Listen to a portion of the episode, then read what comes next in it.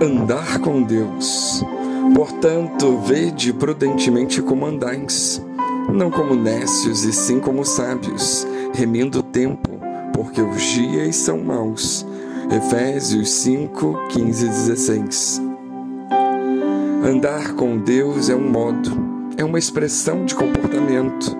Andar com Deus não é um andar simplesmente geográfico de um lugar para o outro uma pessoa não pode possuir as pernas, mas pode andar com Deus.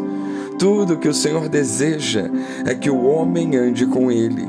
E andar com Deus não é apenas uma oportunidade ou um desafio, também não é uma responsabilidade ou uma promessa. Andar com Deus é um modo, é uma expressão de comportamento. Aquele que anda com Deus se torna diferente das outras pessoas.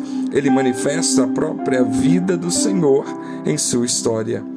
Vemos no Antigo Testamento, no livro de Gênesis, que Deus criou o homem com um propósito para andar com ele. A Bíblia diz que na viração do dia, lá no jardim do Éden, Deus caminhava com o um homem. Mas houve um momento em que Adão decide se afastar do Senhor.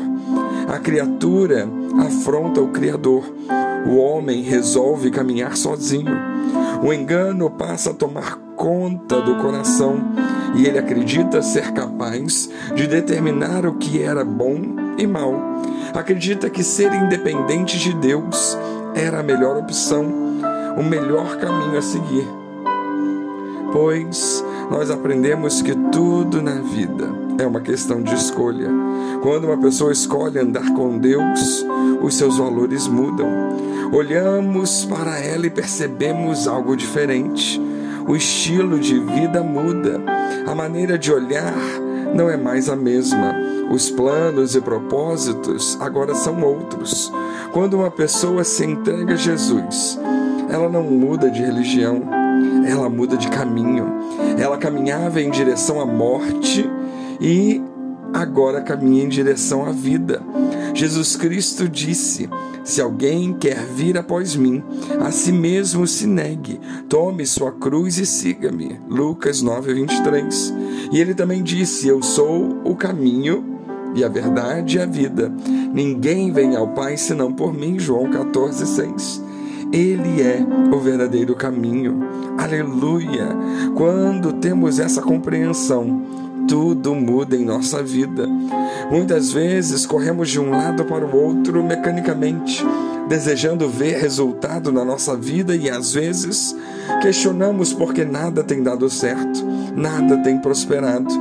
Mas temos que saber que há um processo, um caminho a percorrer.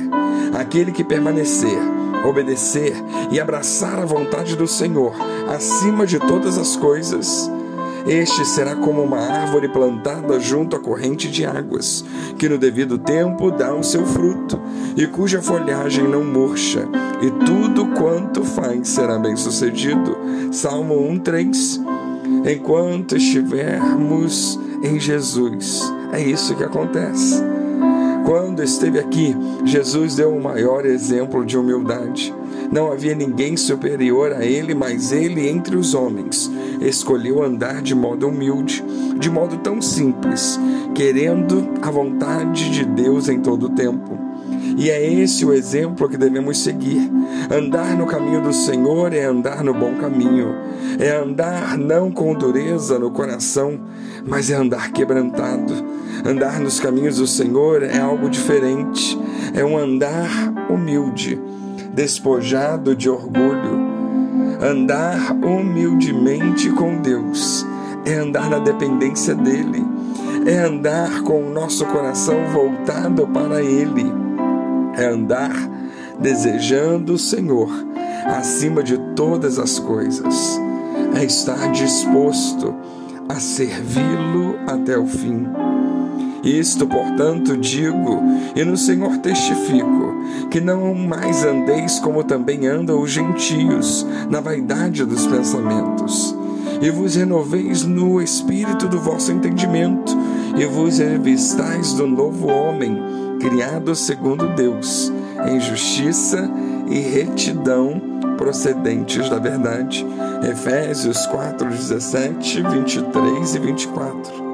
Assim, somos convidados a andar com Deus. Que Deus nos abençoe.